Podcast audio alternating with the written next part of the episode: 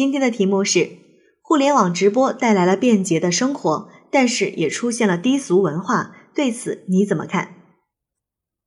这道题呢非常明显，就是一个辩证类的综合分析题。一方面呢说互联网直播带来了便捷的生活，另外一方面也说它出现了低俗的文化。那我们在观点上面既要肯定它对生活的便利，也要对低俗文化进行一个反对。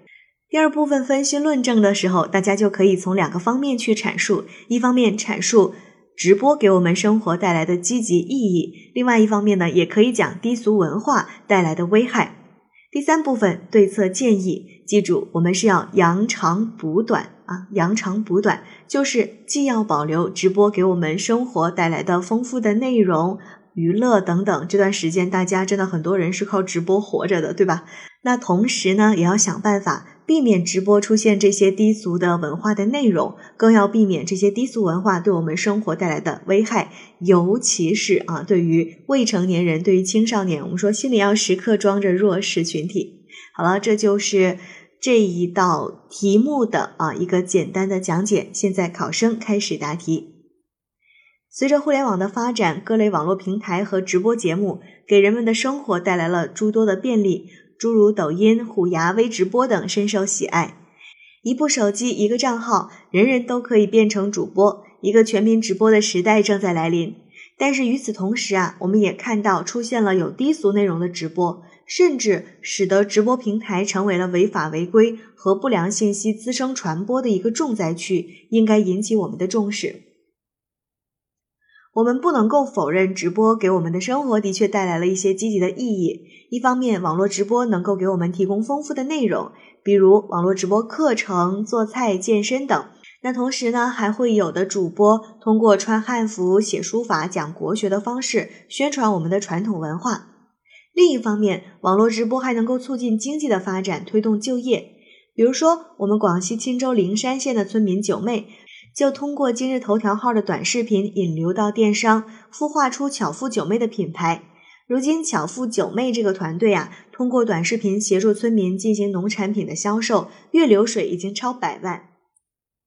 但与此同时，我们也要看到，还是有一些别有用心的网络主播，为了吸粉，会剑走偏锋，大肆宣扬低俗文化、暴力、恶搞、歪曲历史，甚至涉黄等方式来吸引眼球，从中获利。这样一种低俗的网络直播是背离了社会主义核心价值观的，也触及了网络文明的底线，污染了社会风气。比如，我们都知道今日头条的内涵段子，就是因为这样的问题被永久关停，而这也有可能对我们青少年的三观产生恶劣的影响。比如，我们就曾经听到新闻上讲过，中学生将家里的全部积蓄用来打赏主播，这样的新闻引人深思。那么，如何在互联网飞速发展的时代，切实用好网络，让网络服务于人民呢？我们可以从以下几个方面着手：第一，完善相关立法，监督执行落地。我们要结合实际，科学立法，严格执法，用法律来约束民众在网络上的行为。比如，互联网直播服务管理规定当中已经明令禁止的行为，就需要进一步去明确标准，逐步消除灰色地带，真正做到执法监管的有的放矢。第二，加强跨部门协同监管，完善技术手段，加强公安、网信、文化、工信等部门间的统筹协调，明确各部门职责分工，弥补监管空白。针对网络直播开展不定期的专项检查等，同时呢，还要完善技术手段，结合大数据、人工智能、云计算等先进的技术，提升管理能力，尽可能做到对网络直播不良内容的及时发现、全面覆盖，提升监管的能力。第三，平台加强监管，提升自律意识，提高准入门槛，建立主播实名制。不为十八岁以下的主播提供注册通道，同时呢，对网络主播的网络文明意识和网络行为素养筛选甄别，对低俗的网络主播实行全网黑名单。第四，加大违法违规行为的处罚力度，建立健全信用体系制度，加大对制作、传播不良网络信息等违法违规行为的惩罚力度，将主播黑名单制度应用到行业监督中，实行联动管理，对引发极其恶劣社会影响的平台给予顶格处理，提高违法成本，从而维护网络的健康发展秩序。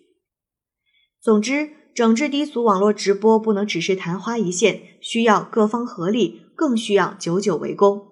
网络直播也只有在尊重法规、尊重社会道德、恪守社会文明、传播正能量的前提下，才能进入良性发展的轨道，保持它长久的生命力。考生答题结束。好了，今天的题目就分享到这儿，我是暖姐，明天见。